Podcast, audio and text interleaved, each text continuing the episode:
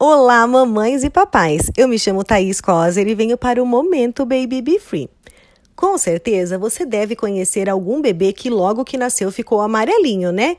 O nome dessa cor amarelada na pele é chamado de icterícia e pode ter várias causas, como desidratação, infecções, incompatibilidade sanguínea, doenças do fígado, síndromes e entre outras causas. A pele do bebê fica com o tom amarelado devido ao aumento das bilirrubinas e até 70% dos recém-nascidos podem ter icterícia. Mas e agora, o que é importante disso tudo?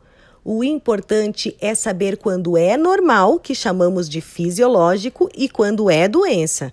Também é importante avaliar o grau dessa icterícia para saber se existe necessidade de tratamento. Quando o tratamento é indicado, é feita a fototerapia. Mas e se for grave? E se eu não tratar? Aqui que mora o perigo, tá? Quando as bilirrubinas aumentam muito, elas podem impregnar em uma parte do cérebro e deixar sequelas. E quem pode e vai avaliar isso é o seu pediatra. Ele que saberá distinguir os casos com gravidade dos casos que não necessitam de tratamento.